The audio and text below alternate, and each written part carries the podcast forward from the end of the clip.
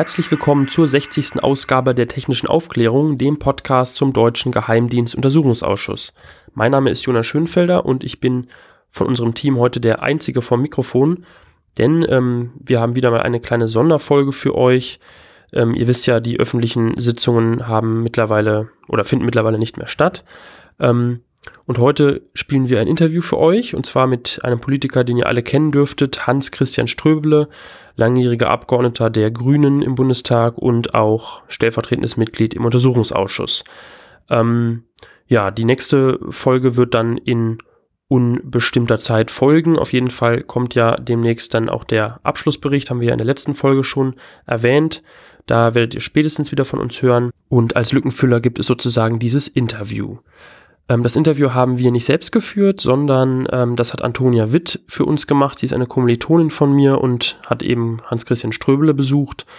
Ähm, das ist jetzt nicht das erste Mal. Wer sich erinnert oder wer schon lange dabei ist, wird sich an die Folgen 14 und 20 erinnern, die auch hiermit nochmal empfohlen sind. Da hat Daniel Messner für uns mit Thomas Lohninger ähm, und mit Peter Pilz, einem österreichischen Nationalratsabgeordneten der Grünen, ähm, ein Interview geführt für uns. Und ja, Antonia ähm, hat diesmal eben ähm, sich angeboten, das zu machen. Und ähm, mit Antonia bin ich jetzt per Telefon verbunden. Hallo Antonia. Hallo Jonas. Du hast das Interview mit Hans-Christian Ströbele geführt. Ähm, aber zuerst würde mich erstmal interessieren, was machst du denn ähm, ja, in deiner Freizeit oder beziehungsweise in deinem äh, Leben tagsüber? Also ich bin Studentin oder studiere an der DK Hochschule für Medien in Berlin, Journalismus und genau, Genau, und äh, dabei, daher kennen wir uns ja auch. Also für die Hörer, die es noch nicht wissen, ich mhm. studiere ja auch dort Journalismus und du bist sozusagen einen Jahrgang unter mir und ähm, ja, wir haben uns irgendwann mal kennengelernt und dann ähm, bist du auf mich zugekommen und hast gefragt, ob du oder hast du gesagt, dass du ein Interview mit Hans-Christian Ströbele führst, ob das äh, eventuell auch für uns interessant sein könnte. Und ähm, ja, das fand genau, ich. Ja. Genau, das fand ich interessant für unsere Hörerinnen und Hörer und vielleicht kannst du noch sagen, wie es zu dem Interview gekommen ist. Mhm, gerne. Also Ausgangspunkt waren, ähm, für, waren für mich die Snowden-Enthüllungen, einfach die Entwicklungen nach Snowden. Und dann gab es hier in Berlin ja den NSA-Untersuchungsausschuss, den ich dann über euren Podcast natürlich auch verfolgt habe. Und irgendwann hat sich dann für mich die Frage gestellt, wie ich jetzt mit den Informationen oder ja, damit, was man jetzt erfahren hat, umgehen kann. Und die einzige Möglichkeit irgendwie, die sich da für mich ergab, war einfach aktiv zu werden und sich damit aktiv zu beschäftigen. Und daraus ist dann dieses Interview entstanden und einfach mal reinhören, denn es lohnt sich. Genau. Dankeschön dafür. Und vielleicht noch ein Hinweis. Du sprichst im Interview ja auch die Anhörung der Chefs der Nachrichtendienste des Bundes an, also BND, MAD mhm. und ja. Bundesamt für Verfassungsschutz. Und ähm, genau, da gab es jetzt kürzlich auch eine Neuigkeit. Da wurde sozusagen ähm, mehr oder weniger bestätigt, dass die Anhörung nach der Bundestagswahl stattfinden soll. Ähm, das hat der Herr Ströbel im Interview auch schon so äh, vorher gesagt. Ja, finde ich schade, dass das jetzt nicht mehr vor der Wahl stattfindet, aber genau, das nur so als, so als Einordnung. Und ansonsten, ja, Dankeschön, Antonia, und wir hören jetzt mal rein. Vielen Dank, Herr Ströbeler, dass Sie sich Zeit genommen haben. Meine Frage direkt zum Anfang. Werden wir überwacht? Davon muss man ausgehen, ja. Der eine mehr und der andere weniger, aber man kann befürchten, äh, dass das auch rund um die Uhr stattfindet. Befürchten oder ist das Tatsache? Das ist sicher bei einigen, vielen, wie vielen weiß ich auch nicht, Menschen der Fall. Im Grundgesetz Artikel 1 steht, die Würde des Menschen ist unantastbar. Wie kann angesichts der Überwachung die Würde des Menschen und damit in gewisser Weise seine Privatsphäre gewährleistet werden? Ist das überhaupt möglich? Das versuchen im Deutschen Bundestag eine ganze Reihe von Abgeordneten durchzusetzen. Mhm. Bisher mit sehr mäßigem Erfolg oder man kann auch sagen in weiten Bereichen Misserfolg. Aber wir haben äh, einen guten Helfer dabei, Seit dem Volkszählungsurteil hat das Bundesverfassungsgericht sich quasi an die Spitze der Bewegung gestellt und hat in einer ganzen Reihe von wesentlichen Entscheidungen, zum Beispiel das Grundrecht auf informationelle Selbstbestimmung definiert und hat gerade auch gesagt, dass es einen Kernbereich der persönlichen Lebensführung geben muss, in den der Staat nicht eindringen darf. Das heißt, wenn man sich über ganz private Dinge oder ganz interne Dinge unterhält, ob am Telefon oder eben auch über die IT-Medien, dann muss das tabu sein. Was genau kann zum Schutz der Privatsphäre getan werden? Na, wir müssen den Datenschutz so garantieren. Das ist ja eigentlich weitgehend, wenn man mal von der normalen Telefonie, die es ja schon lange gibt, absieht, ein ganz, ganz neues Feld. Und zum Teil sind die Gesetze, die wir haben, äh, noch für diese alten Zustände gedacht. Leider äh, sind die Mehrheiten im Deutschen Bundestag nicht so, dass die Menschen, die sich für die Grundrechte einsetzen und die Abgeordneten, äh, die dafür Gesetzesvorschläge einbringen, Erfolg haben. Wie ließe sich ein ausreichender Schutz für Bürger gestalten, wenn Sie sagen, es gibt Gesetze, aber man dennoch hinterherhinkt? Wir haben eine ganze Reihe von Gesetzen, Datenschutzgesetzen erlassen. Auch in inzwischen fast jedem Gesetz, was sich mit Kommunikation beschäftigt, sind auch Datenschutzbestimmungen drin. Aber erstens reichen die nicht aus und zweitens, und das ist das noch Wichtigere, eine effektive auch rechtlich durchsetzbare Kontrolle findet nur sehr mangelhaft statt. Wie würde das genau aussehen? Ja, dass zum Beispiel der Datenschutzbeauftragte, der Bundesdatenschutzbeauftragte auch Geheimdienstbehörden auf Bundesebene, also Bundesnachrichtendienst, Bundesamt für Verfassungsschutz, MAD und auch auf Länderebene kontrollieren kann und dass sie nicht sagen können, also das ist zu geheim, da darfst du nicht dran. Vor allen Dingen alles, was mit der internationalen Zusammenarbeit, also gerade auch mit den US-amerikanischen Geheimdiensten zu tun hat. Da sind sie so sensibel, da lassen sie niemand dran. Erstmal müssen wir unsere eigenen Dienste unter Kontrolle bringen. Daran hapert es bisher. Es ist jetzt gerade nach nach den Veröffentlichungen von Edward Snowden ein neues Gesetz verabschiedet, also eine Gesetzesänderung verabschiedet worden des Gesetzes für den Bundesnachrichtendienst. Aber wenn ich mir das angucke, dann stelle ich fest, das bringt nicht neue Einschränkungen, neue, bessere Kontrollen, sondern das legitimiert die bisherige illegale Praxis. Und das kann natürlich nicht sein. Wie effektiv geht die Politik mit Themen um, die Bürgern am Herzen liegen, zum Beispiel der Privatsphäre? Ja, man behauptet, man schützt die Bürgerinnen und Bürger, tut das aber nicht. Es muss wahrscheinlich auch eine Überwachung stattfinden in den Bereichen, wo es um Terrorismusverdächtige geht, dass wir uns dagegen schützen wollen und möglichst wissen wollen, wenn da was geplant wird. Das halte ich für nachvollziehbar und auch für richtig. Aber das kann nicht so weit gehen, dass auch völlig unbescholtene Bürger einfach ohne jeden Verdacht, ohne jeden konkreten Anlass überwacht werden, weil man sagt, da könnte ja auch einer dabei sein, den wir noch gar nicht in unserer Agenda haben. Das darf nicht sein. Die Bürger müssen grundsätzlich geschützt werden und dann kann man dafür Ausnahmen zulassen bei Verdacht und möglichst mit richterlicher Kontrolle. Churchill hat einmal gesagt, dass die Demokratie die schlechteste aller Regierungsformen mit Ausnahme der zurzeit bestehenden ist. Kann Demokratie in diesen Zeiten überhaupt einen ausreichenden Schutz gewährleisten? Ich glaube, die Demokratie, die kann man verbessern und umgestalten, aber ist die einzige Möglichkeit, da zu einer Beschränkung zu kommen. Ich meine, der Churchill ist nur gestorben schon zu einer Zeit, als man dieses ganze IT-Wesen äh, noch nicht ahnen konnte. Außer in 1984 in dem Roman ist so ein bisschen was angedeutet, aber auch äh, dieser Roman ist ja längst durch die Realität weit übertroffen. Ist es für Sie, ausgehend von dem Roman, immer noch schockierend zu sehen, dass sich alles bewahrheitet hat und wir in so einem Überwachungsstaat leben? Ja, das war immer eine Horrorvision, wo viele gesagt haben, ja, das ist doch ein bisschen unrealistisch. Inzwischen ist ja 1984 vorbei, aber wir stellen fest, es ist noch viel, viel konsequenter gekommen, äh, weil einfach die technischen Möglichkeiten viel größer ist. Wenn man sich vorstellt, dass man in Ruhe zu Hause abends vor seinem Fernseher sitzt und fühlt sich ganz allein und muss dann später irgendwann mal feststellen, aber der Fernseher, den ich da gerade anhatte, oder auch wenn er nicht an ist, der hat das alles aufgezeichnet und weiß wohin geleitet.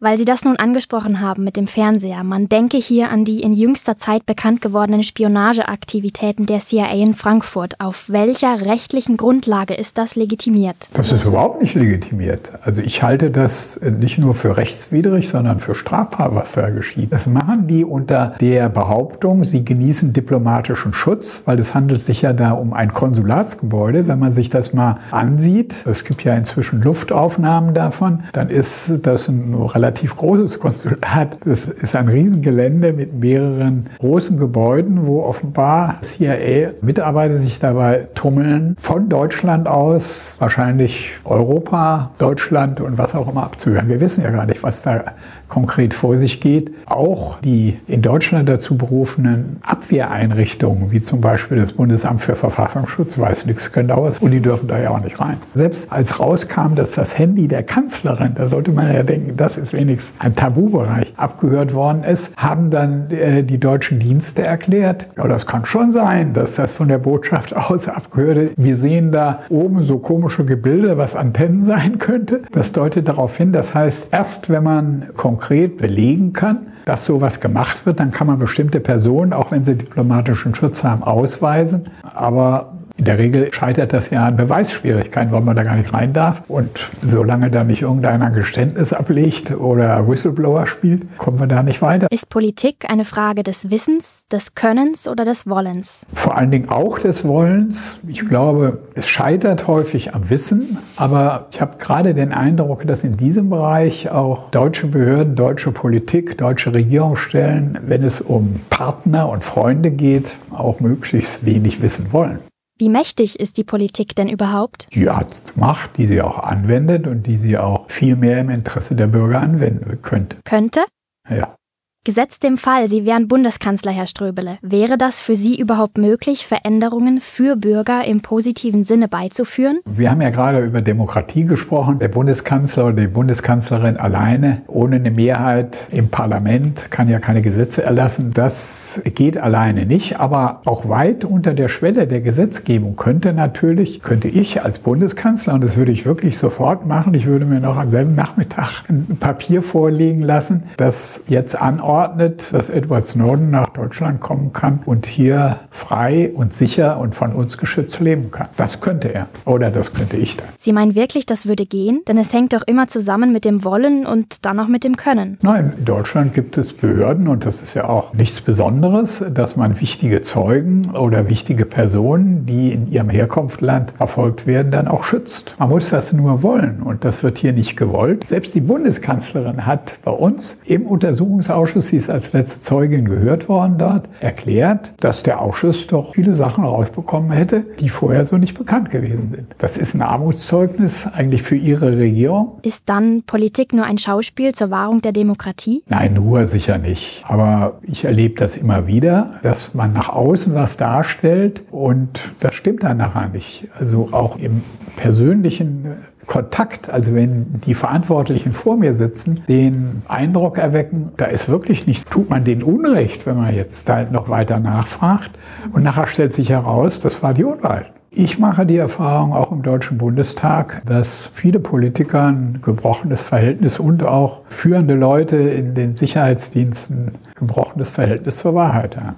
Das Parlamentarische Kontrollgremium führt einmal jährlich eine öffentliche Befragung der Präsidenten der Nachrichtendienste des Bundes, also BND, MAD und Verfassungsschutz durch. Dies sollte nun voraussichtlich auf nach die Bundestagswahl verschoben werden. Was ist hier der aktuelle Stand? Ja, erstmal muss man sagen, diese Bestimmung, dass einmal im Jahr eine solche Anhörung, öffentliche Anhörung stattfindet, das ist neu. Das ist ein Lichtblick, einer der ganz, ganz wenigen Lichtblicke in diesem neuen Gesetz. Und es sieht auch nicht so aus, als wenn wenn das in dieser Legislaturperiode noch gemacht würde. Man versucht das zu verschieben. Das heißt, für dieses Jahr müsste man schon machen. Das Gesetz gilt.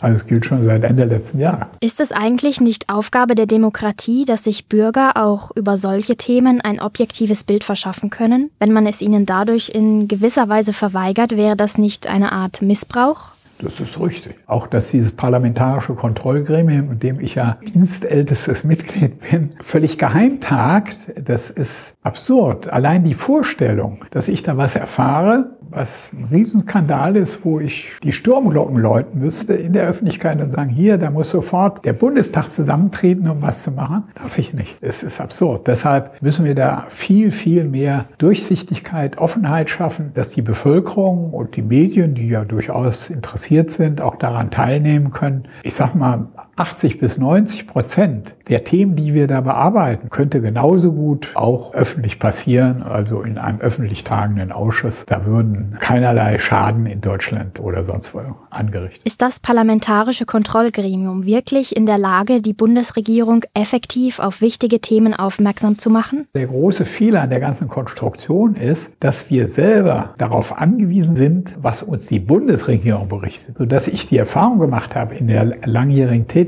dass wenn wir uns mit Skandalen, die gab es ja in der Vergangenheit immer wieder, der Nachrichtendiensten beschäftigt haben, dann war das umgekehrt. Dann haben wir in der Zeitung was gelesen oder in den Medien was mitbekommen und haben dann gesagt, wir hätten gerne im Gremium dazu einen Bericht oder eine Sondersitzung oder gar drei, vier, fünf Sondersitzungen oder wir beauftragen da jetzt einen Sachverständigen, der das alles untersuchen soll, der uns dann Bericht erstattet. Aber wir sind darauf angewiesen, dass erstmal die Journalisten das riechen, darüber berichten und dann können wir sagen, jetzt wollen wir was dazu. Und das kann ja natürlich nicht sein. Also schon daraus sieht man, dass eine effektive Kontrolle eigentlich äh, nicht möglich ist, jedenfalls nicht umfassend, sondern nur so ganz, ganz eingeschränkt, eben wenn so ein Fall bekannt wird. Das heißt so viel zur Unabhängigkeit der Gremien. Ja, nein, sie, ja tatsächlich, wir sind abhängig davon, was die Bundesregierung meint, was wir unbedingt wissen müssen. Man kann grundsätzlich sagen, viele dieser Sachen haben ja eine positive und eine negative, also dieser auch der Abhörmöglichkeiten, der IT-Möglichkeiten insgesamt, positiv und negativ. Nur man muss um die negativen Seiten